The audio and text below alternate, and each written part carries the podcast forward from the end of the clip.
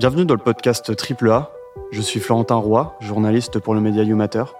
Et à chaque épisode, nous allons échanger avec une chercheuse ou un chercheur sur l'état de la planète, sur les grands enjeux environnementaux et sociaux, et sur les transformations nécessaires à la création d'un système plus juste et désirable. L'idéal d'une humanité développée, plus intelligente, plus forte, parfois voyageuse de l'espace, s'est construit tout au long du XXe siècle grâce aux livres, aux BD, aux films et séries et aux jeux vidéo. Mais en parallèle, s'est créé un monde moins attrayant. Les œuvres artistiques ont aussi mis l'humanité face à ses contradictions, face à sa tendance à détruire les autres, à se détruire elle-même. On peut en citer toute une série, à commencer par Black Mirror, où dans chaque épisode, la technologie rattrape l'homme et le représente sous ses facettes les plus effroyables et les plus misérables. La BD Shangri-La critique la manipulation génétique et le consumérisme. Princesse Mononoke de Miyazaki critique l'avidité de l'homme sur la nature. Toutes ces œuvres ont en toile de fond, de manière plus ou moins subtile, la crise écologique. Elles pointent toutes les limites de l'homme et son empreinte gigantesque sur l'environnement. Puis après le choc, maintenant que l'humanité est au pied du mur, vient le moment de trouver des solutions afin de sortir de cette impasse.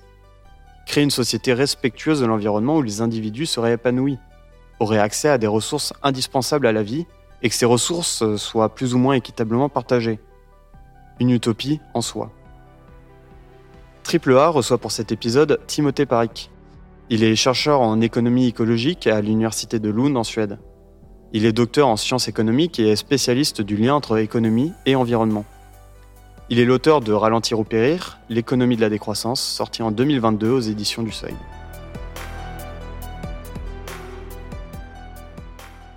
L'utopie, terme inventé en 1515 par l'écrivain anglais Thomas More, est devenu un gros mot, un synonyme d'illusion, de chimère. Un projet dont la réalisation est impossible, selon la définition du dictionnaire du Larousse. Et pourtant, le Larousse en donne une autre définition. L'utopie, c'est aussi une construction imaginaire et rigoureuse d'une société, qui constitue, par rapport à celui qui la réalise, un idéal ou un contre-idéal. De nombreux récits tentent de nos jours de construire rigoureusement, pierre par pierre, ce monde de demain, notamment Paresse pour tous d'Adria Klent, où est proposée la thèse de ne travailler que 3 heures par jour. Ou alors Voyage en misarchie d'Emmanuel Dockès, où l'on suit Sébastien. C'est un professeur en droit qui, suite à un accident d'avion, se retrouve dans un territoire inconnu où règne la misarchie, un régime politique dont le principe est une réduction maximale des pouvoirs et des dominations. Bonjour Timothée Paric. Pourquoi ces récits de fiction sont-ils importants dans le contexte de la crise environnementale, et plus particulièrement ceux issus du genre de l'utopie? Bonjour, bah oui, moi je les trouve... Euh, je les trouve absolument essentiels parce qu'aujourd'hui, on a un imaginaire collectif qui est en crise. Alors, on entend souvent cette phrase, il est plus facile d'imaginer la fin du monde que la fin du capitalisme. Et euh, moi, je, suis un grand euh, amateur de, science-fiction, euh, surtout au cinéma. Et c'est vrai que la dystopie, ça, Hollywood, elle sait faire. Donc on peut facilement imaginer des astéroïdes, des virus, des zombies, des vampires en veux-tu, en voilà, des aliens. Alors là, on arrive à imaginer mille et une façons, en fait, de voir notre espèce, euh, notre planète disparaître. Mais alors là, imaginez un système alternatif au capitalisme, il n'y a plus personne. Donc vraiment là, on, arrive à voir que on a vraiment atteint d'une certaine manière euh, cette espèce de there is no alternative, donc le Tina de Margaret Thatcher, où on est enfermé dans le présent. Certains appellent ça le, présentisme. Donc on est enfermé à l'intérieur de notre propre système et nous n'arrivons pas à imaginer un en dehors. Le problème, c'est que notre propre système, aujourd'hui c'est un petit peu l'équivalent euh, d'une voiture avec un tuyau qui relie le pot d'échappement à l'intérieur de l'habitacle. Donc il commence à faire un petit peu chaud et ça commence à être difficile à respirer. Donc ça serait très très bien d'arriver à imaginer un autre système qui soit plus juste, convivial, démocratique et de manière très urgente, plus soutenable. Et donc aujourd'hui, quand on fait l'espèce de euh, la, nouvelle star des, alternatives au capitalisme, où on propose, ok, qu'est-ce que vous avez? Qu'est-ce que vous avez les économistes, les sociologues, les historiens? Allez-y, proposez vraiment tout ce que vous. Et là, on a les économistes, ils font, bah voilà, nous, on a euh, la taxe carbone. non mais non vraiment, vraiment, c'est ça? Genre, t'as as un doctorat, t'as passé 20 ans à l'université, et la chose la plus folle que tu peux imaginer, c'est une taxe carbone. Donc là, on, essaye de, on a besoin d'options. Est-ce que tu peux expliquer rapidement on n'arrive pas à les euh, avoir. la taxe carbone peut-être euh, en quoi ça consiste rapidement? Ah bon, on tapera sur la taxe carbone après, mais je trouve ça bizarre parce que, en fait, les économistes, ils ont un petit peu le syndrome de la tour Jenga où ils se disent, on va pas toucher trop à l'économie parce qu'on a peur que ça s'effondre. Ça, c'est un truc vraiment d'économistes de marché. Et donc, on va essayer de faire des petits changements à la marge en espérant ensuite que, de par l'adaptation des comportements, ça se passera bien. Donc, par exemple, on va mettre une taxe carbone, donc un prix par tonne de carbone émise, et on va espérer que les consommateurs, ah bah tiens, vu que c'est un peu plus cher, euh, je vais acheter des choses avec moins de carbone, que les producteurs, ah bah tiens, vu que c'est un peu plus cher, je vais euh, transitionner vers des énergies renouvelables et hocus pocus, à l'échelle macroéconomique, on va arriver à faire une transition énergétique et sortir des euh, énergies fossiles. Bon, si ça avait marché, des pays comme la Suède qui ont des taxes carbone à plus de 120 euros la tonne, donc ça c'est un peu la Maserati de la taxe carbone comparée à, notre taxe carbone à, à, peine 40 euros, qui est un peu l'équivalent de la Twingo de la taxe carbone, ça ce serait, on, le saurait. Hein, on peut voir, la taxe carbone en Suède n'a pas permis de sortir des énergies fossiles. Mais bon, ça c'est juste un, un ça c'est juste un détail. Moi, j'ai, je suis allé chercher une phrase dans ma thèse, euh, donc l'économie politique de la décroissance que j'ai publiée euh, début 2020 et c'était au début justement où j'essayais de justifier pourquoi est-ce qu'on a besoin d'aller imaginer des systèmes alternatifs. Et donc j'écris ça, avant d'être installés sur les toits, les panneaux solaires ont dû être installés dans les esprits. Et pour être installés dans les esprits, il fallait les décrire en des termes plus précis qu'un désir général d'énergie plus propre. La production d'utopie n'est rien d'autre que le processus par lequel les sociétés rêvent. Et sans elle, il n'y aurait pas de révolution. Donc en fait, les utopies, c'est pas seulement on en a besoin quand on est euh, dans la panade. Les utopies, c'est la véritable source de progrès civilisationnel. C'est comment des sociétés arrivent à s'extraire de leur présent et s'inventer un futur. Donc, euh, c'est absolument primordial. C'est un peu l'essence en fait de nos esprits. C'est ce qui nous permet de donner un horizon, un axe euh, vers où aller en fait. Exactement. C'est un outil collectif d'émancipation. Et Bon, alors là, il faut peut-être rentrer un tout petit peu dans les détails. Moi, dans ma thèse, j'ai utilisé une théorie absolument obscure que personne ne connaît. Euh, c'est une théorie euh, qui, qui vient d'un d'un sociologiste allemand, d'un sociologue allemand qui s'appelle Karl Mannheim, euh, qui a publié donc en 1929 un livre qui s'appelle Idéologie Utopie. Promis, je ne vais rien citer, je vais pas en parler parce que là, je pense que tout le monde s'endort. Mais Karl Mannheim, donc en 1929, développe une dialectique de l'utopie et l'idéologie.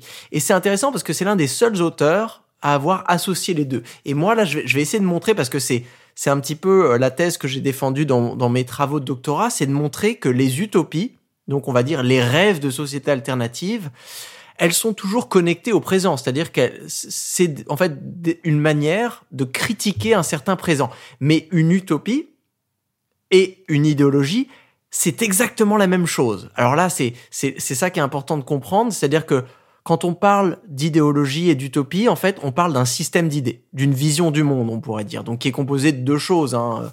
Euh, une ontologie, comme on appelle en philosophie. Donc l'ontologie, c'est une définition un petit peu de qu'est-ce qui existe. Euh, par exemple, est-ce que euh, le changement climatique est réel? Est-ce que les humains sont égoïstes? Euh, Est-ce que euh, la croissance économique réduit les inégalités? Donc ça, c'est des, des visions ontologiques de la réalité. Et ontologie plus une ethos. Donc là, c'est le côté normatif qui vient en fait assigner des émotions à certaines visions du monde. Donc par exemple, bon bah voilà, est-ce que le changement climatique c'est une bonne chose ou pas? Pourrait y avoir un, une vision, un système d'idées qui dirait le changement climatique existe, ça c'est un argument ontologique, et l'éthos serait c'est trop bien, on adore. Et ça, ça serait une vision du monde qui s'opposerait à une autre, peut-être qui dirait le changement climatique n'existe pas, ou une autre qui dirait le changement climatique existe, mais c'est une chose négative. Donc là, on se rend compte déjà que les visions du monde, elles sont toutes à peu près symétriques dans leur composition, donc ça, ça permet toujours un petit peu de les agencer et de se dire ah bah tiens, euh, la vision de la croissance aujourd'hui, moi ce que j'ai appelé le, le croissancisme, donc l'idéologie de la croissance dans ma thèse, en fait, elle est composée d'exactement les mêmes éléments que l'utopie de la décroissance. Ce qui les différencie, c'est en fait leur relation de pouvoir. C'est-à-dire qu'aujourd'hui, ce qui définit l'idéologie, c'est que c'est un système d'idées dominant. Et c'est pour ça d'ailleurs, idéologie, c'est un système d'idées qui est invisibilisé C'est-à-dire que c'est un sens commun. On n'a pas à y réfléchir deux fois. Si je dis la croissance, c'est positif, c'est désirable, nous avons besoin de croissance économique, on n'y réfléchit pas à deux fois. Ça correspond à peu près à ce qu'on entend tout le temps à la télé, à la radio. Donc ça, c'est un, ça, c'est une déclaration idéologique. Alors que si je dis euh, la croissance économique, c'est négatif, waouh, là, c'est un, un argument utopique dans le sens c'est contre-idéologique, c'est une contre-idéologie, donc c'est l'argument de la décroissance. Et ce qui fait la différence entre les deux, c'est que cet argument, la croissance économique est négative, c'est un argument minoritaire aujourd'hui. On va dire que c'est l'utopie qui cherche à remplacer l'idéologie. Et je finis juste avec Karl Mannheim. Cette dialectique, lui, il s'en sert pour expliquer les grandes révolutions euh, politico-culturelles, où justement une révolution, c'est un moment où une idéologie va tomber et va se faire remplacer par l'une de ces utopies. Donc, imaginons un petit peu, vu qu'on est là pour rêver, que dans deux ans, tout le monde soit convaincu que la croissance économique ne peut pas continuer parce que c'est pas soutenable, parce que c'est pas socialement durable, que les pays riches se mettent à faire décroître leurs économies. Et donc là, la décroissance ne serait plus une utopie, elle deviendrait le sens commun, elle deviendrait l'idéologie.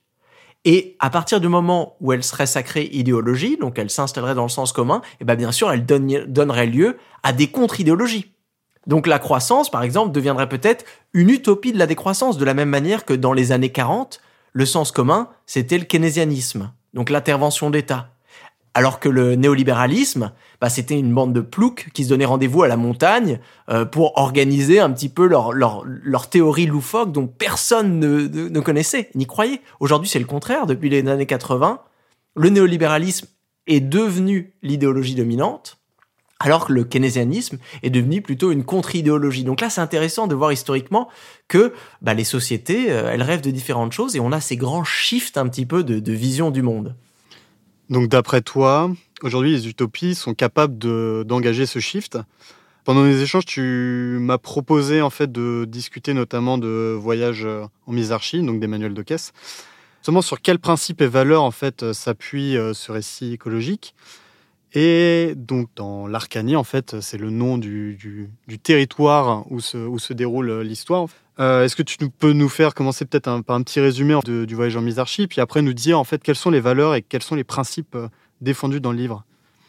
Ok, alors, ça va être très difficile parce que euh, la société créée par e-, Emmanuel Dockès, hein, donc euh, le régime misarchique dans ce, pays imaginaire, l'Arcanie, qui fait un peu, enfin, un pays de 80 millions d'habitants, donc c'est la population de l'Allemagne, euh, un, pays assez grand, hein, je crois que c'est à peu près la, la, superficie de, de, la Tunisie ou quelque chose comme ça. Donc, et c'est un pays, bon, on ne sait pas trop où il est, mais c'est un pays quand même assez grand. Et Emmanuel Dockès, dans son livre, va vraiment créer énormément d'institutions. Donc là, je vais juste en mentionner quelques-uns sur des grands axes de d'économie politique autour du travail, de la propriété, euh, de la monnaie, juste pour commencer à voir un petit peu, euh, pour dégager euh, l'identité un petit peu de cette, utopie. Alors, on va commencer par le, par le travail. Donc, en, en Arcanie, la semaine de travail est limitée à 16 heures. Donc nous, euh, on a la, la semaine de 35 heures, bah, eux, ils ont la semaine de 16 heures. Donc de la même manière que nous, voilà, il y a une différence entre euh, la semaine légale de travail et le travail effectif, qui est autour entre 37 et 39 heures. Donc on travaille plus que la limite maximum, et donc il y a des heures supplémentaires, bah, là-bas aussi. Sauf que c'est 16 heures la limite maximum, et le travail moyen est de 24 heures, sauf qu'un petit twist, vraiment, en, en, Arcadie, ils, ils, aiment pas du tout les heures supplémentaires parce qu'ils, euh, comme, comme l'explique euh, Emmanuel dans son, dans son livre, en fait, ils essayent de créer une, une désincitation à faire des heures supplémentaires parce que pour eux, ça permet de libérer du temps pour investir dans des activités extra-professionnelles, politiques, familiales, associatives, euh, amicales, culturelles, intellectuelles. Donc, ils taxent les heures supplémentaires à 77,5%.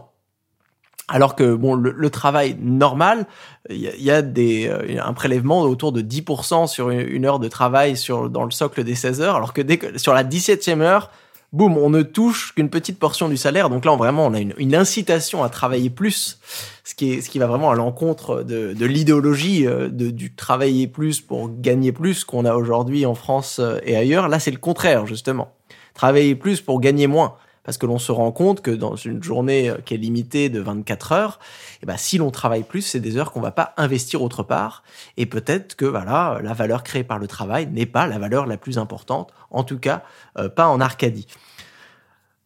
Il n'y a pas beaucoup de chômage. Et euh, ce qui m'a frappé, moi, c'est de voir aussi que les personnes n'ont pas une carrière monolithique. Donc même on, rencontre des, personnages, par exemple l'avocat, donc, à un moment, le, personnage principal se fait défendre euh, par, euh, par un avocat. Et, et, cet avocat, donc qui n'est avocat que depuis six mois, avant était anthropologue et pêcheur. Et, et, donc ces personnes, en fait, elles ont plusieurs emplois et chaque emploi est défini avec un niveau de compétence. Donc par exemple, le, l'avocat qui défend Sébastien, il a un niveau 23 en, en droit, mais euh, bon, il a un niveau plus élevé en, pêche et en anthropologie. Donc là, euh, pareil, hein, quand il va voir le banquier, le banquier au début, euh, Sébastien, il va voir le banquier, il voit un mec découper des poissons, il fait mais c'est qui ce mec? C'est pas possible. en fait, il se rend compte que oui, le mec, il est banquier, mais aussi poissonnier et marchand de vin. Donc là, on, à travers ce, ces personnages un petit peu loufoques, on se rend compte qu'on a une véritable critique de la division du travail dans des sociétés capitalistes où justement on se spécialise sur une seule carrière. Où là on se dit bah non, on se, privilégie peut-être euh, le bien-être de l'individu, de se dire moi je, c'est chiant, j'ai pas envie d'être mécanicien pendant 60 ans. Non, je veux bien être poète, euh, fabricant de sauna et, euh, et, jardinier ou je ne sais quoi, et varié en fonction des envies. Parfois j'ai envie de travailler en, en, pleine mer, parfois j'ai envie de revenir et d'écrire un livre. Et donc on, a cette ambiance du travail où on se concentre beaucoup plus un petit peu sur la qualité de ce, ce qu'on produit et moins sur euh, le travail de manière abstraite, c'est-à-dire comme moyen d'obtenir un certain pouvoir d'achat. Et euh, moi, ça m'a fait vraiment penser en fait à, Candide, tout simplement de Voltaire, qui arrive euh, dans, ce monde qu'il ne connaît pas et qui est un petit peu euh, émerveillé, à la fois dégoûté, à la fois perdu en fait dans ce monde. Et un peu la situation de Sébastien, il se retrouve donc en misarchie. C'est vrai que j'ai oublié de le rappeler que la misarchie cherche justement à réduire le plus de domination possible. Et donc, comme tu disais là, déjà, le fait d'aller chercher vers les différents métiers, d'aller découvrir de nouvelles expériences, ça permet aussi de s'ouvrir en fait au monde et être plus tolérant peut-être aussi avec euh, l'autre. Oui, bah là on a une un, pilier vraiment de la pensée euh, marxiste, la critique de la division du travail en fait, et où là où ça rejoint un, penseur que j'aime beaucoup, donc Ivan Illich, lui qui avait critiqué la spécialisation en fait comme euh, forme de ce qu'il appelait l'hétéronomie. L'hétéronomie, c'est-à-dire que bah, aujourd'hui nous sommes peut-être dépendants des avocats si on, ce sont les, les seules personnes qui arrivent à lire la loi. Et donc, si tu ne peux pas te payer un avocat et que tu as un problème avec la loi, eh ben, t'es fichu. Donc, on se crée une certaine dépendance. Et si les avocats décident de se dire, ah bah tiens, moi j'ai une petite compétence que personne n'a, eh ben, vous savez quoi, je vais prendre 300 balles de l'heure. Et ben, en fait, elles peuvent prendre le reste de la société en otage. Alors que dans cette société un petit peu où la division du travail est beaucoup plus euh, flexible, eh ben on, a plus d'autonomie. Donc là, c'est le couple l'hétéronomie versus l'autonomie. On, a plus d'autonomie. Et, euh, ça rappelle un, modèle d'économie que j'aime beaucoup qui s'appelle l'économie participaliste, donc par Econ, Participatory Economics en anglais, qui a été développé dans les années 90 par deux économistes américains, euh, où eux, ils ont ce qu'ils appellent des euh, complexes du travail, des jobs complexes. Et ça, c'est l'application un petit peu de cette de ce pluralisme des tâches où en fait au sein d'une même entreprise, on va identifier l'intégralité de toutes les tâches. Donc au sein d'une entreprise, il y a plein de trucs à faire. Il faut peut-être, euh, je sais pas, si tu as une boulangerie, il y a des tâches, il faut faire le pain, ensuite il faut nettoyer, il faut parler aux fournisseurs, il faut parler aux clients, il faut nettoyer la boulangerie, il faut faire ci, il faut faire ça. Tu fais l'intégralité des tâches. Et ensuite, tu donnes une note sur chaque tâche en fonction de sa désirabilité. Peut-être créer des nouvelles recettes de pain, ça on adore, tu vois, c'est un 8 sur 10. On a tous envie de le faire. Alors que nettoyer la boulangerie et sortir les poubelles, ça c'est un 1 sur 10, personne ne veut le faire. Et ensuite, on regarde tous le pack, le bundle de tâches qu'on a en tant que avec nos différents jobs. Et le but de la donc du job complexe, c'est que chaque employé ait la même moyenne sur 10. C'est-à-dire qu'on arrive à se répartir les tâches indésirables et qu'il n'y ait pas une personne, hein, souvent la personne la moins payée, souvent la personne avec le plus faible niveau d'études, qui fasse des poubelles toute la journée et euh, le mec ultra diplômé qui se fait kiffer à designer des nouvelles baguettes toute la journée. En fait, on se partage les tâches ingrates pour aussi pouvoir se partager les tâches les plus désirables. Donc ça, en Arcadie, c'est une manière aussi de de faire ça. Alors là, on a, on a juste parlé du travail. Hein. Euh, là, je me rends compte qu'il y a beaucoup de choses à dire sur, sur plein d'autres choses. Euh, je vais peut-être euh, parler, moi, d'une chose qui m'a vraiment ébloui dans le, le, livre, c'est le marché de l'immobilier. Alors bon, ça c'est un, sujet, on, voit qu'Emmanuel Doquès hein, euh, maîtrise, hein, c'est pour ça Emmanuel Doquès c'est pas votre euh, romancier moyen, hein. c'est non seulement, je pense, un visionnaire avec une créativité débordante, mais c'est quelqu'un aussi qui connaît très bien l'état actuel euh, du, du, du, du, droit et comment fonctionne la, la, société française. Donc quand il crée quelque chose comme ça, c'est pas juste une excentricité loufoque, il y a vraiment des cohérences qui sont fondamentales. Et là, par exemple, donc on a ce qu'il a appelé une propriété fondante. C'est-à-dire qu'une propriété qui va perdre de la valeur sur le temps. Donc il y a deux types de propriétés en Arcadie. Hein. Il y a les propriétés stables, euh, par exemple, euh, voilà, je sais pas, un objet que tu vas garder, une bague de fiançailles ou quelque chose, ça, ça ne perd pas sa valeur. Euh, tu peux la léguer à tes enfants, il n'y a pas de souci. Mais il y a des propriétés qui sont fondantes. Alors par exemple les, les brevets qui disparaissent à partir de 5 ans, les propriétés d'entreprise qui disparaissent aussi, qui se diluent à partir de 20 ans, et la propriété immobilière. Alors la propriété immobilière, elle se dilue sur euh, la durée de vie, donc sur une durée de vie de 100 ans. Et donc, si tu achètes une maison à l'âge de 20 ans, tu paieras la maison 80% de son prix. Pourquoi? Parce que tu as 20 ans et donc tu es supposé pouvoir y vivre 80 ans encore. Alors que si tu achètes une maison et que tu as 80 ans, tu ne paieras que 20% de son prix. Bah parce que euh, dans 20 ans, tu vas mourir. Donc pourquoi est-ce que tu paierais euh, la maison pendant 100 ans alors qu'en fait tu ne vas l'utiliser que pendant 20 ans? L'intégralité donc des maisons est la propriété d'un fonds commun qui est contrôlé. Bon, en Arcadie, il n'y a pas de gouvernement. Hein, c'est c'est plus euh, une, une organisation un petit peu anarchiste où il y a plein d'organisations autogérées et des confédérations d'organisations autogérées. Donc là, il y a un grand fonds commun qui gère les propriétés communes, dont l'immobilier, qui s'occupe de toutes les transactions. Et donc, ce qui est, ce qui est fantastique ici, c'est qu'on reconnecte avec euh, la différence fondamentale en économie marxienne entre la valeur d'usage et la valeur d'échange. Donc, la valeur d'usage, c'est la capacité d'un bien ou d'un service à satisfaire un besoin. La valeur d'usage euh, bah, d'une bouteille d'eau, euh, je sais pas, c'est le fait de pouvoir boire pour euh, ne plus avoir soif. quoi. D'une maison, c'est vraiment de, de s'abriter. Donc là, c'est des, aspects concrets, alors que la valeur d'échange, d'une, la valeur d'usage d'une maison, d'un appartement de 40 mètres carrés à, à, Anglette, a la même valeur d'usage qu'un appartement de 40 mètres carrés à Saint-Étienne. Alors que la valeur d'échange, ça, c'est un prix de marché. Donc c'est-à-dire c'est la capacité de vendre cette maison pour quelque chose d'autre. Et là, on peut comprendre bien sûr qu'une même maison a énormément de valeur d'échange dans l'Arcadie, il n'y a plus de valeur d'échange. C'est-à-dire que le prix des choses est fixé en fonction de sa valeur d'usage. Donc c'est pour ça, si tu as 80 ans et que tu achètes cette maison, tu ne paieras que 20% de son prix. Alors bien sûr, si tu l'achètes à quelqu'un de jeune, alors c'est le fonds commun qui va toujours équilibrer un petit peu l'argent, vu que c'est lui qui récupère euh, à la fin, quand quelqu'un meurt, la propriété euh, des maisons. Mais c'est intéressant ça. On, se pose, c'est un beau système non seulement pour qu'il y ait une certaine euh, justice d'accès au logement, que personne ne puisse spéculer, donc faire des plus-values et les approprier de manière individuelle. Donc toutes les plus-values qui se passent sur la vente de logements, qui pourraient être liées à l'amélioration de la qualité des logements, et eh ben en fait toute cette plus-value est récupérée par le fonds commun qui gère, qui s'en sert en fait pour investir dans la rénovation euh, des habitations, des choses comme ça. Donc là, c'est un modèle aussi qui rappelle le modèle viennois. La ville de Vienne, en Autriche, euh, fonctionne un petit peu comme ça. Il n'y a pas d'immobilier euh, à but lucratif, c'est que des associations à but non lucratif qui gèrent, pareil, des associations privées ou soit, je crois, c'est 60% du, du parc immobilier, c'est du logement public, où là aussi, c'est géré de manière à but non lucratif, et tous les surplus financiers au lieu d'être approprié par des individus, comme c'est le cas en France quand tu fais de l'investissement locatif, toi tu peux t'enrichir si tu as quelques appartements à Paris et que tu les loues ou que tu les revends.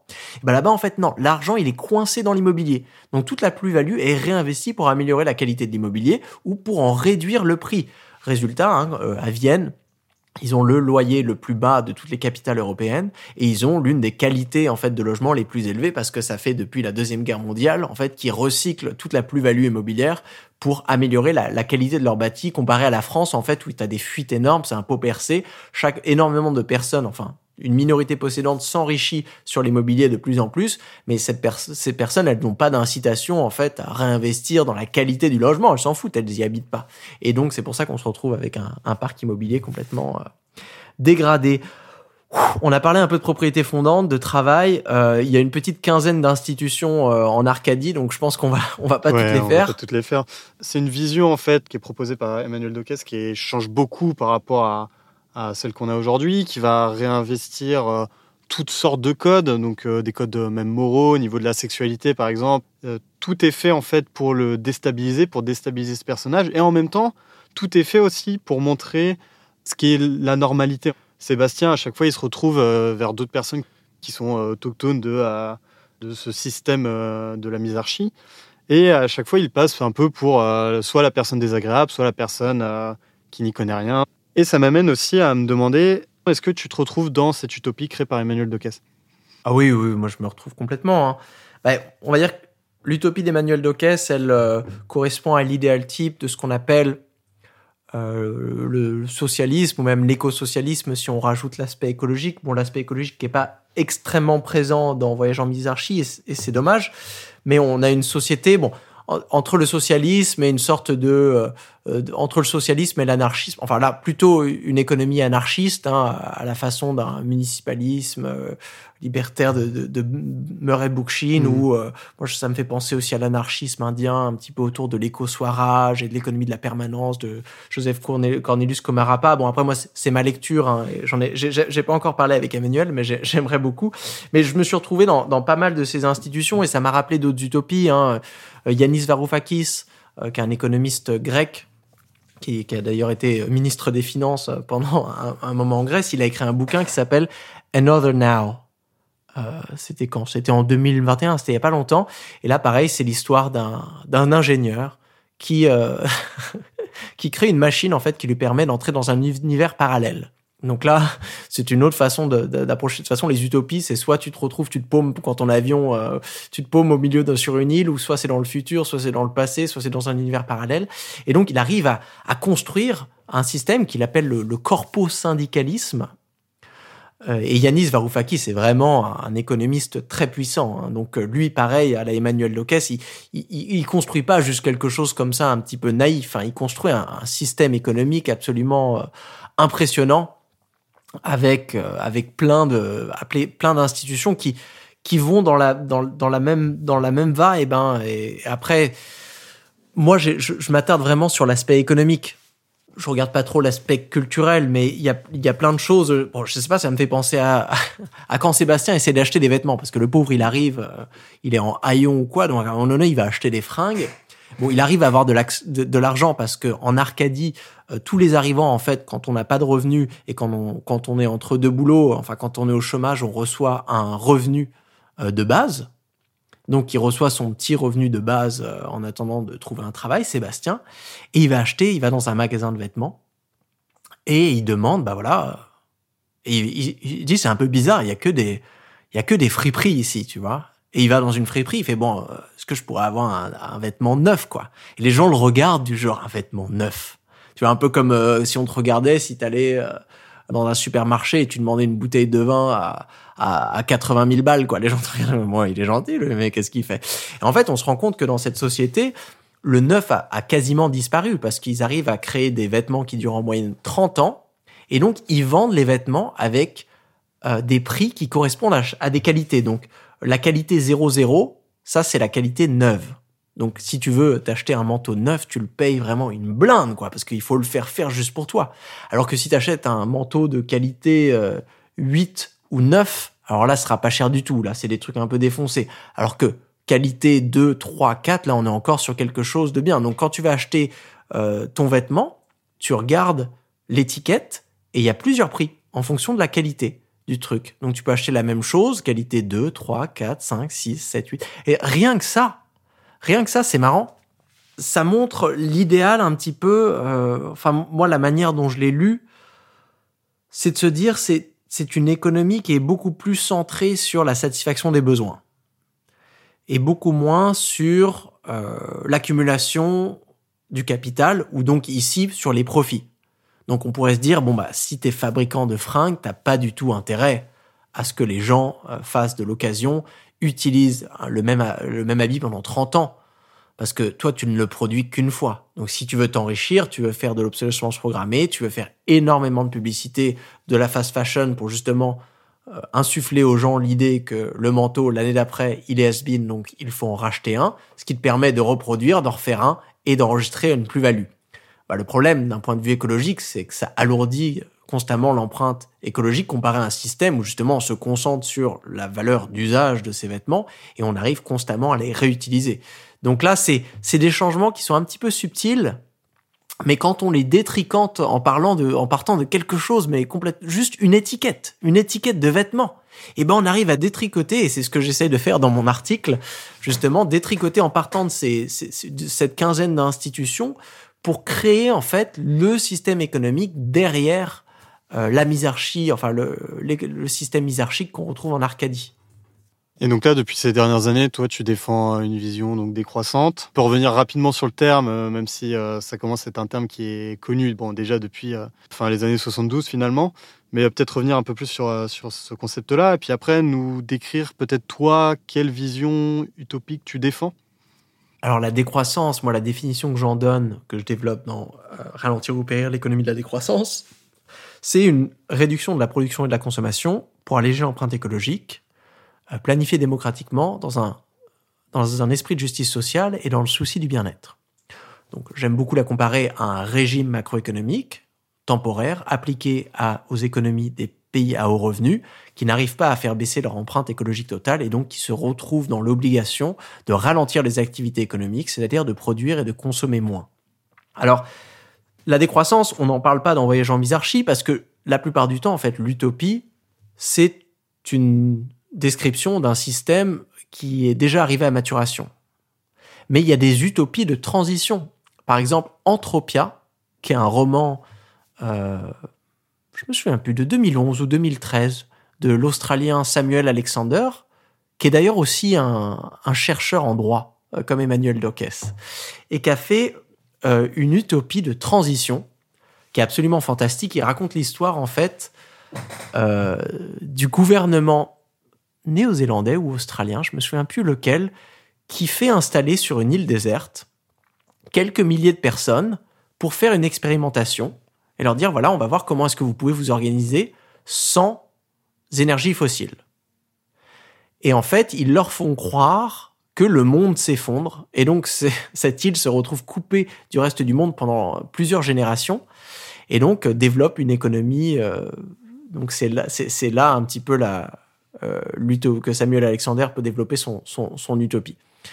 Ah, donc la décroissance, c'est cette transition où on passe d'une économie donc linéaire, très centrée sur les valeurs d'échange et la lucrativité, avec euh, voilà un individualisme, un matérialisme assez fort, où on va justement organiser ce, ce grand régime, donc introduire des, des cultures de sobriété, de frugalité, euh, réorganiser en fait la propriété productive pour arriver à toujours satisfaire des besoins sans tomber dans cette course effrénée à la croissance. Et ça donne, donc la décroissance, elle arrive vers un stade, euh, certains parlent d'économie stationnaire, moi j'aime bien parler de post-croissance. Là, c'est la destination. Donc moi, le, système que je suis en train de développer pour euh, mon deuxième livre, euh, qui est la suite de Ralentir au Périr, c'est justement ce, cet état, le système économique d'arrivée euh, d'ailleurs, ça, serait génial. Après, euh, j'espère qu'il y aura des romanciers qui seront partants pour essayer de, romancer un petit peu, parce que moi, c'est un livre d'économie, donc je décrirai exactement comment ce système fonctionne, mais ça manquera un petit peu de personnages et de, de saveurs. Donc, euh, libre à ceux qui le liront d'essayer de le dynamiser, de le transformer en film, en scénario, en série, en ce que vous voulez. Mais donc moi dans, dans, mes travaux, je travaille à la fois sur donc l'aspect des croissances, qui est non seulement une critique, donc ce qu'on appelle l'objection de croissance, la critique de cette hégémonie c'est-à-dire de cette obsession qu'on a de la croissance. Donc ça, c'est en fait rendre l'idéologie de la croissance visible. De dire, et le terme décroissance fait ça très bien, hein. tu parles de décroissance, il y a des gens, ils sont outrés. Genre, pourquoi est-ce que vous êtes outrés? La plupart des gens, ils sont outrés par la décroissance, alors qu'ils ne savent même pas ce que c'est que la croissance économique. C'est fou. Hmm. Enfin, c'est je veux dire, mais c'est marrant parce que la croissance économique, c'est quelque chose de très mystérieux. Moi, c'est ma spécialité en tant qu'économiste. Ça fait 15 ans que je suis à l'université euh, pour creuser le sujet, hein, surtout depuis mon doctorat. Et franchement, c'est ultra, ultra complexe. Et donc, de montrer que des gens, ils ont cette espèce de réaction un petit peu reptilienne de se dire, euh, enfin instinctive, musculaire presque, de dire ah non la décroissance c'est mal. Ça montre en fait qu'on est tombé amoureux d'une abstraction que l'on comprend mal. Donc tout l'aspect objection de croissance pour un peu démystifier ce concept, pour se permettre d'ouvrir la décroissance comme une possibilité de, de, transition écologique qui pourrait nous amener vers des systèmes post-croissants. Et dans le deuxième livre, je vais en développer un, mais il y en a beaucoup d'autres. Hein. Moi, j'aime beaucoup l'économie participaliste, ça pourrait être une alternative au capitalisme intéressant. D'ailleurs, petite anecdote, hein, l'économie participaliste est un système économique où il n'y a aucun marché. On les appelle les abolitionnistes du marché, donc ces auteurs. Moi, dans mon, dans mon modèle économique, euh, il y a des marchés, euh, même s'il y a beaucoup plus de, communs, de réseaux, de dons, de réciprocité, de répartition euh politique que d'échanges marchands. Il y a encore des marchés, mais c'est juste impressionnant en termes de créativité de dire ah bah tiens, ces personnes ont créé un modèle économique sans aucun marché.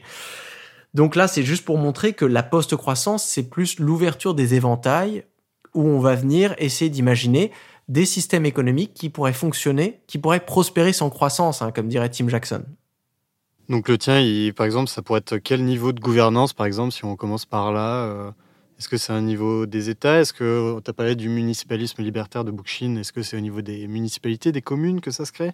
Ou, euh, Alors là, vraiment, euh, j'ai presque envie de reprendre l'organisation politique d'Emmanuel Dockes parce qu'elle est vraiment très belle. Donc d'avoir un espèce de millefeuille politique. Les fameux cotex, euh, enfin ce qu'il appelle cotex dans le dans, le livre. C'est ça, donc euh, donc des, petits groupements en fait de, de, personnes. Hein. si je me souviens bien, ça va jusqu'à 200 personnes euh, qui décident en fait de former une espèce d'association.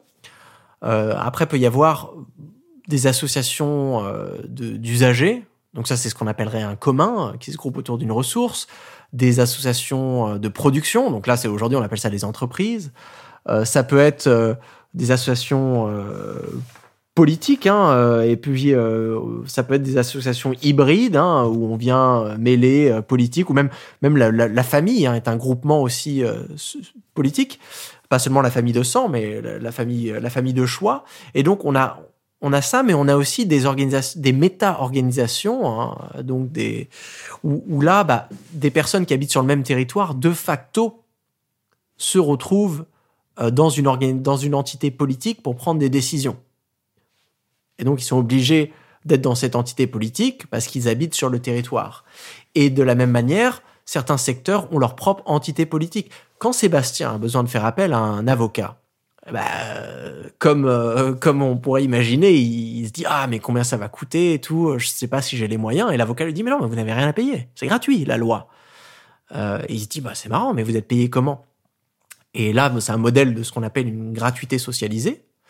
Euh, en fait, c'est il y a des prélèvements, des prélèvements donc euh, fiscaux sur l'intégralité de la population ou ici au sein d'un territoire, qui sont prélevés et qui ensuite qu'on utilise pour rémunérer les avocats, dans ce cas-là en proportion du, travail fourni dans, dans le cas de l'Arcadie. Mais c'est pas quelque chose qu'on vient rémunérer en payant de manière marchandisée comme on le ferait, je sais pas, par exemple aux États-Unis. Donc c'est la différence entre un système marchandisé de santé, par exemple aux États-Unis, où tu mets de l'argent de côté et quand tu es malade, tu payes une entreprise à but lucratif, un hôpital qui va te soigner. Et le modèle français où euh, tu ne payes pas quand tu vas à l'hôpital, mais tout le monde cotise d'une certaine manière pour pouvoir payer les médecins et le, système euh, de, de, de l'hôpital. Donc l'organisation politique ici, c'est intéressant parce qu'on n'a pas cette division entre l'économie où l'économie c'est un petit peu le Far West, tout le monde fait ce qu'il veut, on vote avec son porte-monnaie, et le politique où tous les X nombre d'années on va voter un nouveau gouvernement, mais on a une politisation de la gouvernance économique. C'est-à-dire que même au sein de chaque entreprise où il y a une règle, une personne, une voix, donc comme dans les coopératives. Donc là, toutes les associations euh, en Arcadie, eh ben, à partir du moment où tu vas travailler pour une, association de, on va dire, de travailleurs, eh ben, tu peux voter Donc tu as ta voix pour décider euh, quoi produire, euh, comment le produire, comment interagir dans le territoire. Pareil, hein, tu peux décider comment utiliser les, politiques fiscales, ces choses comme ça. Donc en fait, on a des décisions qu'on peut prendre à beaucoup de niveaux dans ton association de quartier, dans ton entreprise, ton association productive, dans ton codex, enfin dans, dans le district Enfin, il y a, plein de niveaux et on arrive à faire remonter en fait. On fait remonter avec la logique de la confédération, on fait remonter des intérêts et des informations. Donc c'est la démocratie directe et participative à l'échelle locale, où l'on peut le faire parce que bah, c'est des petites entités, qui fait remonter des informations pour nourrir une démocratie représentative qui permet quand même bah, en Arcadie d'organiser un pays de 80 millions de personnes. Ça reste des gouvernements démocratiques qui sont créés en fait dans les utopies généralement. On a aussi cette euh, tendance à considérer les mouvements anarchistes comme des mouvements, euh, enfin, comme la société a une image des mouvements anarchistes comme euh, le chaos, la terreur, etc. Alors que ça peut être aussi son contraire, comme l'anarchisme, au même titre que le libéralisme. Il y a mille formes différentes qui peuvent être prises, dont une des formes pacifiques, comme le on y revient encore, mais le municipalisme libertaire de Bookchin. ça m'amène, on y a touché un petit peu tout à l'heure, enfin, tu as, commencé à évoquer un petit peu l'idée, c'est aujourd'hui, malgré l'ampleur de la crise environnementale, la tendance est plutôt à moquer en fait euh, les écologistes, euh, les journalistes en écologie, euh, les chercheurs qui travaillent sur le sujet, parce qu'on les traite de rêveurs, de marginaux, d'idéalistes et parfois même d'éco-terroristes, sous prétexte qu'ils souhaitent justement construire un monde qui, qui ne fonctionne pas dans l'idée, mais pourquoi la société actuelle a autant de défiance face à cet idéal défendu par les écologistes? C'est une question que je me pose beaucoup en ce moment parce que je me, je me retrouve confronté à une, à une terreur euh, de certaines personnes. Donc, euh, moi, je travaille sur la décroissance en économie écologique. Bon, c'est un truc assez, assez plan-plan, quoi. D'emblée, tu te dis, bon, bah voilà, votre empreinte écologique est supérieure à votre biocapacité, donc vous êtes en surchauffe écologique, il va falloir euh, se serrer la ceinture d'une certaine manière, donc aller chercher les émissions euh, là où elles sont pour les réduire, pour revenir dans le vert. Ça va vouloir peut-être dire, certaines manières de le faire, qu'il va falloir partager certaines infrastructures. Donc voilà, au lieu de tous se déplacer dans des grosses voitures énormément polluantes, peut-être qu'on va partager moins de voitures, ou même, vous savez quoi, euh, se transporter dans des bus, dans des formes de mobilité active, au lieu d'avoir une machine à laver par ménage et une perceuse un escabeau, on va peut-être trouver des manières de partager à travers des réseaux de prêts et des buanderies communes ou je ne sais quoi. Donc, quand tu parles de ça et que les gens te regardent comme si tu avais décrit vraiment un, empire totalitarisme à la Dark Vador ou 1984, tu dis mais ok, il y, a un problème là. Donc, en fait, je pense que cette espèce de, terreur déjà, c'est une belle façon de discréditer les écologistes. Euh, donc, par exemple, la peur de la dictature verte. C'est génial. La peur de la dictature verte, elle est là depuis la naissance de l'écologie.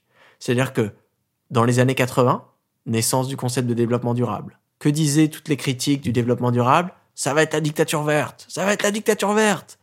Dans les années 2000, on passe à l'économie verte. Oh, ça va être la dictature verte.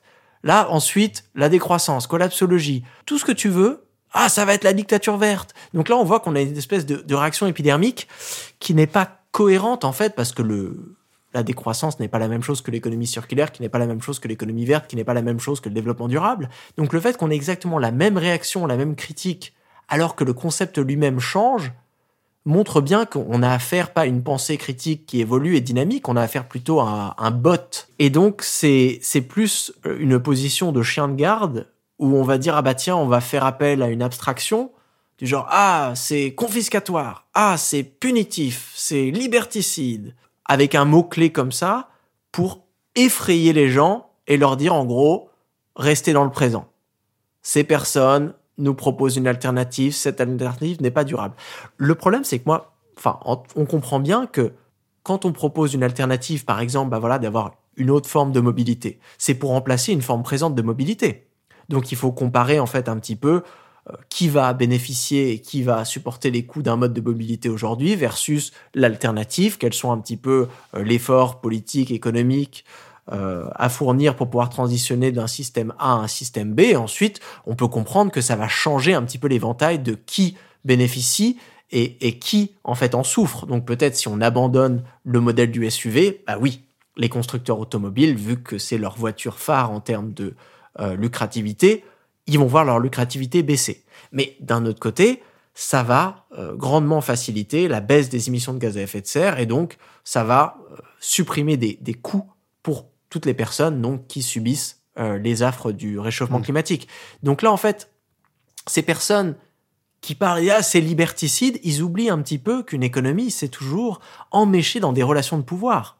Et ça n'existe pas. Les, enfin, c'est très très rare les changements qui sont win-win-win-win-win. Hmm. C'est la triple bottom line ou euh, genre people, planet, profit.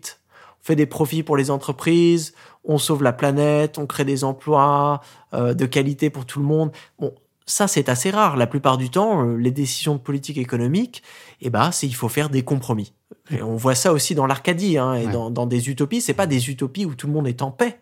C'est-à-dire que tout le monde est content de manière complètement naïve. Non, c'est des utopies qui parviennent, en fait, qui ont développé des institutions pour faire face au conflit. Et de se dire, ah bah tiens, on doit prendre une décision. Aujourd'hui, on est à 180% de notre budget carbone dans une ville.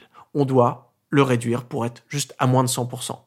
Donc voilà, on a une liste de projets, il va falloir décider lesquels on abandonne on se rend bien compte que certains acteurs vont défendre des projets, certains acteurs vont défendre d'autres.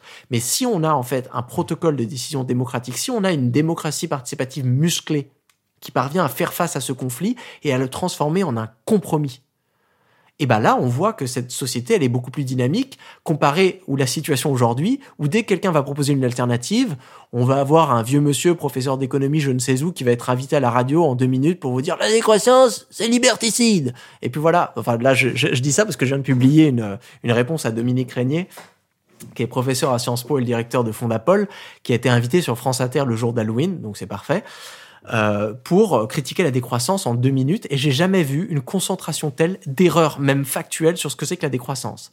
Donc là, euh, bon, j'ai publié sur mon blog une petite réponse hein, qui s'appelle Des bonbons ou la décroissance, point d'exclamation, pour vraiment montrer que cette réaction épidermique à la décroissance, elle n'est pas basée sur une pensée rationnelle qui va venir regarder les avantages et les inconvénients.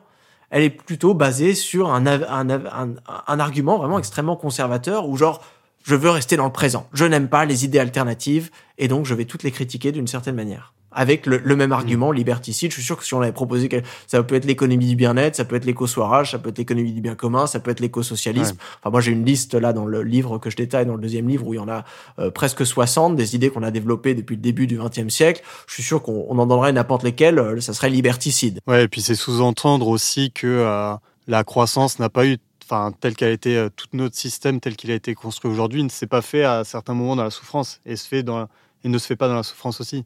Là, je pense euh, directement aux, mines de charbon. Personne en France euh, aurait envie d'y retourner. Donc, maintenant, j'ai l'impression aussi que pour faire la transition écologique, il faut arriver à, montrer aux gens que ça peut être bénéfique, mais comme tu disais aussi, faire des compromis. Ça nécessite de faire des compromis.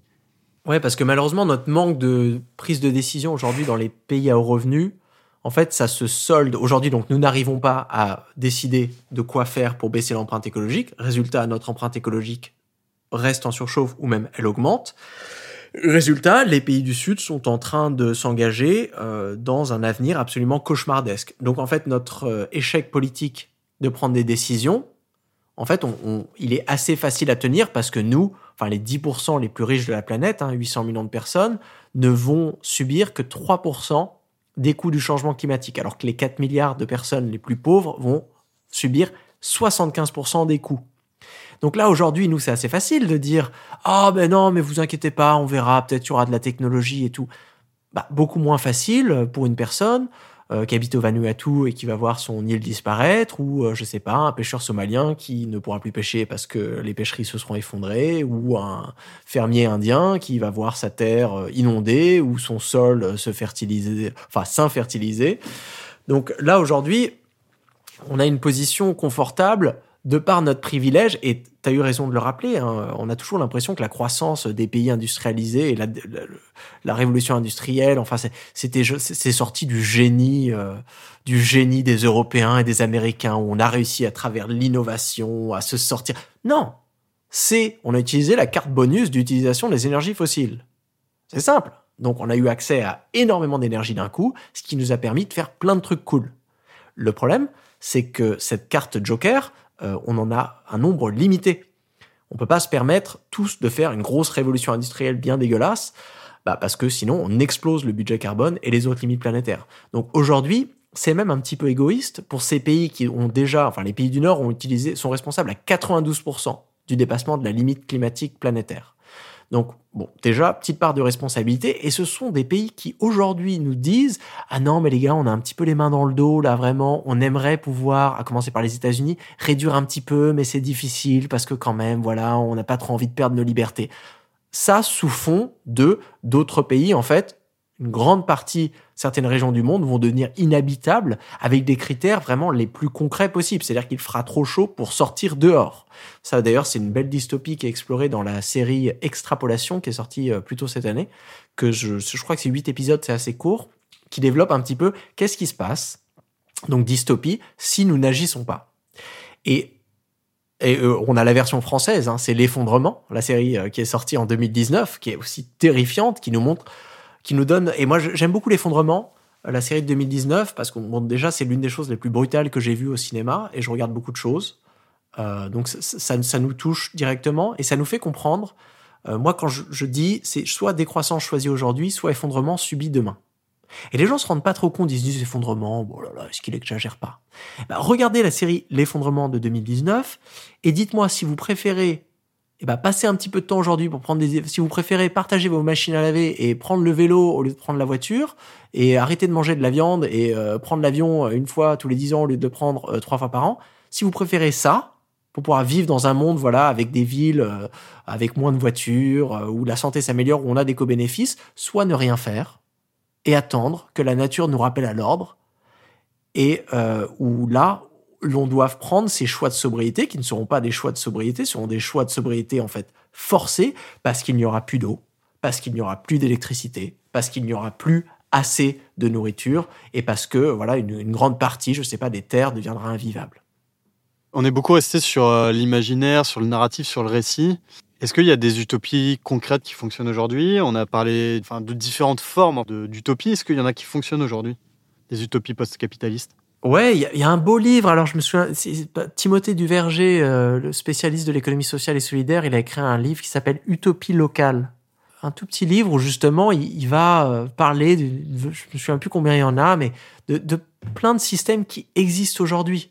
Donc, la propriété fondante, par exemple, d'Emmanuel Dockès, eh ben, il y a des associations immobilières en France hein, qui ont un statut d'association à but non lucratif qui se rapproche euh, voilà, de l'organisation euh, viennoise de l'immobilier qui existe aujourd'hui. On a en France, par exemple, les monnaies locales. Ça, c'est quelque chose de formidable. On a des systèmes de monnaie locale complémentaires, ou aussi appelés monnaie alternative, avec cet aspect fondant, donc un taux d'intérêt négatif, comme en Arcadie. En Arcadie, donc, la monnaie, si vous avez de l'argent qui reste vraiment sur un compte en banque, qui va perdre de sa valeur. Donc c'est le contraire euh, d'un système capitaliste où en fait votre épargne en fait va être rémunérée. Là, vu que la monnaie sert essentiellement à faciliter les échanges, bah, la personne qui va garder son argent euh, va perdre sa valeur au bout d'un moment. Ça, ça existe. Hein, ça s'appelle le démurage. Euh, même à l'époque, quand avant d'avoir des monnaies digitales où on peut avoir un démurage automatique, c'était des, ça ressemblait à des billets comme ça où il y avait des petites cases et en fait, pour que le billet puisse continuer à fonctionner, bah, une fois par an, il fallait rajouter un petit timbre dessus. Le timbre, bien sûr, qui coûtait l'équivalent euh, de la perte de valeur de ce, de ce billet. Donc ça, c'est des systèmes qui existent depuis longtemps, mais ça montre que, enfin, en France, on a plus de 80 monnaies locales. Euh, moi, là, au Pays Basque, hein, on a le Schko, hein, qui, est, euh, qui, est, qui, est, vraiment une monnaie non seulement impressionnante par sa taille et par son histoire, mais aussi euh, quand tu regardes et tu payes en Eusko quelque part et tu regardes comment le système fonctionne, t'as pas l'impression d'être en France. En fait, tu es dans un système qui est plus proche de l'Arcadie que de la France. Pareil pour les coopératives, donc les cycles, les sociétés coopératives d'intérêt collectif qu'on a dans l'économie sociale et solidaire en France, il y en a à peu près plus de 1000. Et ben là aussi, on est dans une forme d'entreprise post-capitaliste. On est déjà dans l'utopie. Et ce qui est marrant de se dire, c'est que donc, si on a plus de 1000, ça veut dire que en France, on a déjà plus de ces espèces d'entreprises à but non lucratif gérées démocratiquement et évaluées avec des critères extra-économiques de l'extérieur.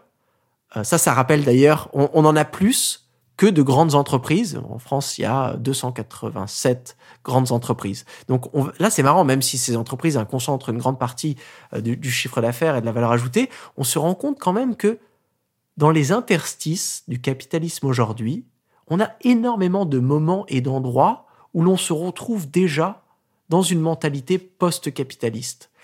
Et donc, euh, ça, c'est une façon de penser que j'adore, qui a été développée par deux géographes qui écrivaient toujours avec ce, nom partagé de Gibson Graham, euh, qui ont développé en fait cette idée de pluralisme économique. Elle de se dire, nous ne vivons pas aujourd'hui dans un système capitaliste, nous vivons dans un système où il y a toujours des tensions entre plusieurs mentalités. Aujourd'hui, l'économie sociale et solidaire, un groupe d'auteurs dans un livre avait défini ça comme le communisme réellement existant l'économie sociale et solidaire, ou la chose qui s'en rapproche le plus.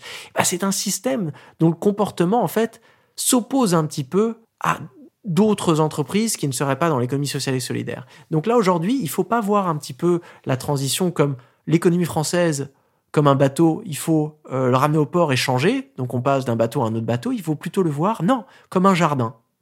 Un jardin où on a des légumes et des mauvaises herbes. Et là, pour, pour vraiment continuer l'analogie, avec une logique croissanciste, pendant des décennies, on a fait pousser tout ce qui poussait le plus vite. Et là, aujourd'hui, si on switch de la valeur d'échange, donc la vitesse de pousse, à la valeur d'usage, on se rend compte, ah bah merde, en fait, on a fait pousser des mauvaises herbes. Par exemple, la publicité, c'est un secteur mauvaise herbe, ça ne devrait pas exister. Mais vu que c'est extrêmement lucratif, eh ben on l'a fait pousser à gogo. Maintenant, on se rend compte que, euh, en termes de bien-être, euh, ça sert à rien. Et donc, là, on se recentre sur les légumes qui sont aujourd'hui à moitié étouffés par les mauvaises herbes. Mais c'est-à-dire qu'on va plutôt les privilégier, on va essayer de freiner les mauvaises herbes, donc taxer la publicité, interdire la publicité, limiter la publicité, pour pouvoir justement laisser une chance à ces légumes. Ici, je sais pas, euh, les associations, euh, les entreprises à but non lucratif, les monnaies locales, les circuits courts, toutes ces alternatives en fait qui se retrouvent assez vite étouffées parce que ces alternatives en fait, elles jouent un jeu dans lequel elles ne peuvent pas gagner. C'est-à-dire que c'est comme si tu jouais au Monopoly avec tes potes, mais toi, tu décides de ne jamais t'enrichir. Ou tu décides, de, à chaque fois que tu gagnes de l'argent, tu donnes 50% de tes revenus, tu les distribues à tout le monde. Bah, en fait, tu vas vite perdre si les autres ne font pas la même chose. Donc là, aujourd'hui, on a besoin d'avoir un, État qui accompagne la transition. Euh, moi, je, je, résume toujours ça, dit, et là, c'est une belle thèse anarchiste de dire que l'État n'est jamais autre chose qu'un muscle. L'État n'est jamais un cerveau. L'État n'a pas de vision. L'État est un organe administratif et aujourd'hui, nous avons besoin que l'État bloque un petit peu ces mauvaises herbes et le pouvoir des grands monopoles, hein, les mmh. GAFA et tout ça, pour permettre en bon jardinier à ces visions qui viennent vraiment des territoires, des initiatives locales, de pousser et un jour de remplacer quand, ce jour, et là Gibson Graham nous dirait, le jour où ces initiatives locales qui aujourd'hui sont décrites comme utopiques, parce qu'elles sont minoritaires, deviendront le sens commun, et eh ben, on aura eu cette grande révolution, on aura inversé, et là, on pourra se dire peut-être que le capitalisme en tant que système, et eh ben, s'est effondré.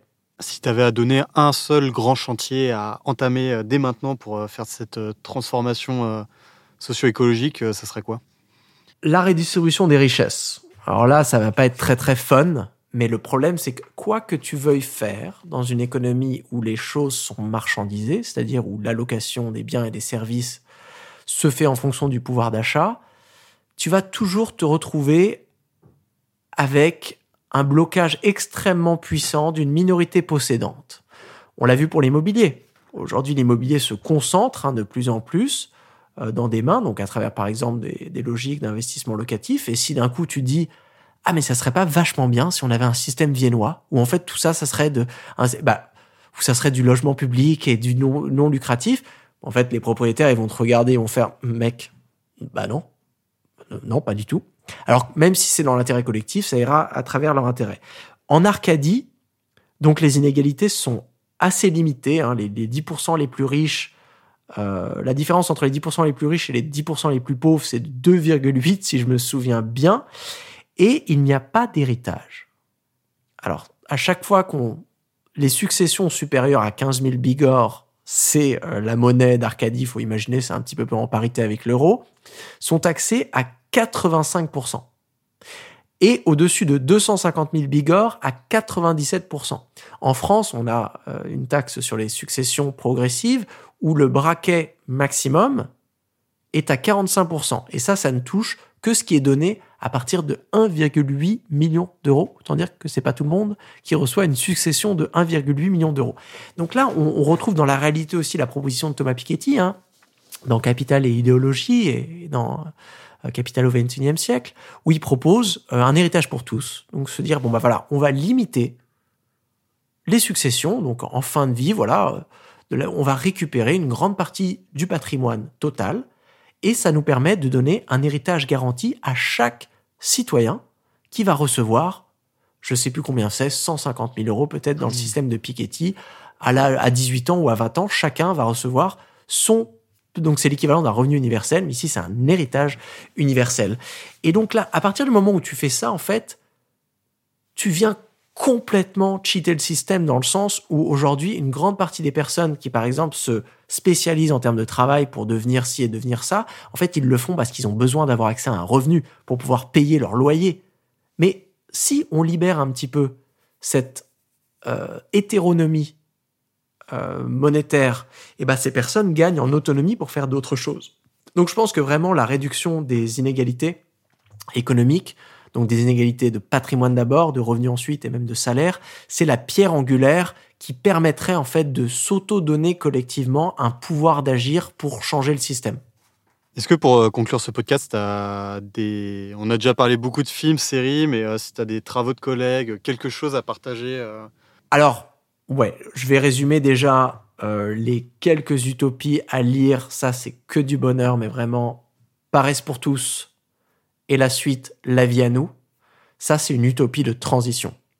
C'est une fiction sur les présidentielles euh, de 2021 qui ont été gagnées par Emilien, un économiste qui rappelle beaucoup Thomas Piketty, mais qui est spécialiste du temps de travail et qui a écrit un bouquin euh, sur la paresse. Et donc, Paresse pour tous, il gagnerait sur un concept de campagne, la paresse. Génial. Ce livre, absolument une pépite. Donc, vous pouvez lire les deux. On a beaucoup parlé de voyage en, misarchie, ça, ça se dévore. Euh, Another Now, pour ceux qui lisent l'anglais, je crois pas que ça a été traduit de Yanis Varoufakis. Un délice. Vous pouvez euh, lire aussi Ecotopia. Alors là, c'est un, un, livre de 1975 et c'est le livre qui a lancé le genre de l'utopie écologique. Bon, il est moins riche en termes de système économique, mais il est plus riche en termes de euh, visions euh, politico-culturaux, euh, sexualo, spirituelles. Donc il y a, y a, beaucoup de choses assez intéressantes. D'ailleurs, je suis très surpris que ça n'ait jamais été transformé en film. C'est un vivier vraiment de divertissement, ces utopies. Il faut vraiment qu'Hollywood se mette en marche et au lieu de faire des, des, des Sharknado, euh, se mettre à, à, explorer ça. Bon, après, j'avais parlé d'extrapolation, de l'effondrement et bien sûr de Black Mirror. Alors Black Mirror, les amateurs de science-fiction vont connaître. Black Mirror, sur toutes les saisons, il y a un épisode, moi, que je qualifierais comme utopique. Le reste, c'est que de la dystopie, c'est-à-dire c'est que des épisodes où ça finit mal. Et moi, ce que j'aimerais beaucoup aujourd'hui, c'est qu'on développe un, white mirror, quoi, le contraire, le, yang du yin de Black Mirror, donc en utopie, où on imagine plein d'épisodes différents, pareil, aussi bien faits, euh, sur toutes les choses qui pourraient se passer si par exemple, aujourd'hui, de la même manière qu'une, et je termine là-dessus, qu'une dystopie, en fait, tu prends quelque chose aujourd'hui et tu l'amènes à un degré dans le futur où ça devient vraiment un problème insurpassable. Donc, par exemple, l'épisode de Black Mirror sur les réseaux sociaux, Aujourd'hui, voilà, on a tendance à passer beaucoup de temps sur les réseaux sociaux, à se donner des notes. Et bah, tu peux développer ça en, dystopie, en imaginant que ça devient euh, quelque chose de, voilà, de, quotidien et d'inéchappable. Bah, l'utopie, c'est la même chose, sauf que tu vas prendre quelque chose aujourd'hui qui est minoritaire. Alors, on va dire la monnaie locale le SCHO, et tu le projettes dans le futur en se disant qu'est-ce qui se passait si en France on avait, je sais pas, des centaines de monnaies locales, si chaque territoire avait sa monnaie locale? Et tu pars de cette petite expérience de pensée pour développer une société autour. Ça peut être l'immobilier, ça peut être un truc, un truc comme ça. Si on a vu trois saisons de Black Mirror où chaque épisode prenait une initiative aujourd'hui prometteuse et la projetait dans un futur, en fait, on aurait musclé notre imaginaire. C'est-à-dire qu'on devient des designers d'un futur à inventer et, ça, on ne le fait pas. Et c'est tragique parce que non seulement c'est fun de le faire, je pense que ça plairait aux gens, mais aussi ça crée une valeur, une agilité euh, en termes de, j'allais dire de développement, mais une, agilité en termes d'organisation euh, sociétale qui est phénoménale. Merci beaucoup Timothée. Eh ben merci à toi, chouette discussion. Merci d'avoir écouté le podcast AAA du Media Matter. N'hésitez pas à vous abonner à nos réseaux sociaux, Instagram, Twitter, Facebook, LinkedIn, et à vous inscrire à notre newsletter afin de suivre l'actualité sur les enjeux environnementaux et sociaux.